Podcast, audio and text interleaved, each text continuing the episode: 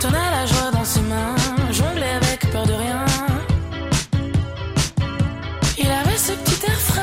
Catherine Girac, bonjour. Bonjour. Vous incarnez toute seule ce groupe Mademoiselle K, qui est à la fois une femme androgyne, longiligne, d'un mètre 80. Vous commandez tous les projets de ce groupe depuis le milieu des années 2000. Ça ne rigole pas avec vous.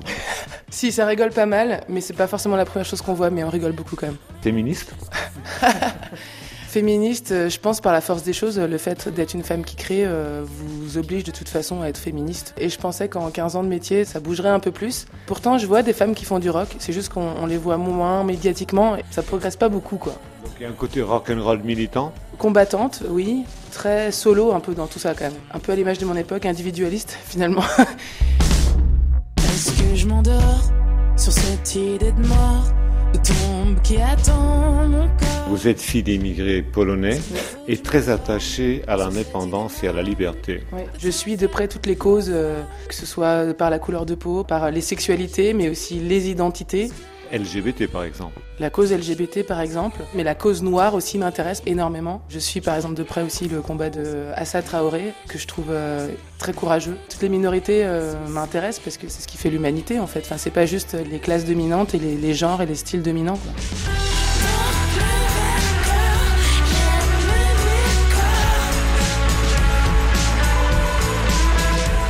Mademoiselle K, les paroles des chansons sont souvent brutes. Cela veut dire que euh, le temps est venu pour vous de passer à autre chose, genre faire un bras d'honneur à l'industrie musicale avec ce sixième album autoproduit. J'ai autre chose à foutre que faire des bras d'honneur à l'industrie musicale. Je pense que euh, là, euh, j'ai mis 5 ans à le faire et que je suis contente du travail et qu'il n'y a pas un seul doute sur les chansons. La preuve, c'est que je suis programmée dans des gros festivals cet été, dont certains, comme Les Vieilles Charrues, que j'ai jamais fait en fait.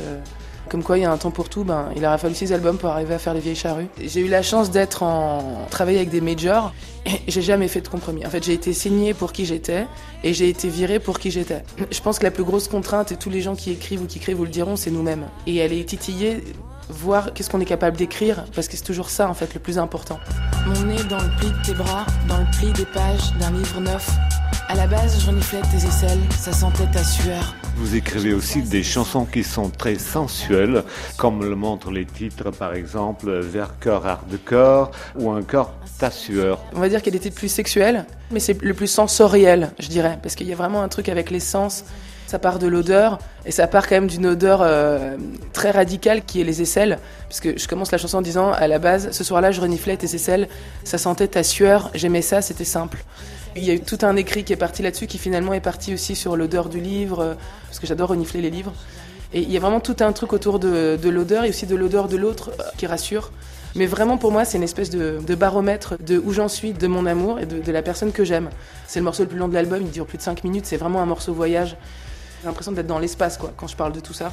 Il y a vraiment un truc très spatial. Je mets en parallèle les constellations et la consolation. C'est un de mes titres préférés de l'album, t'assure. Merci beaucoup mademoiselle K. Merci.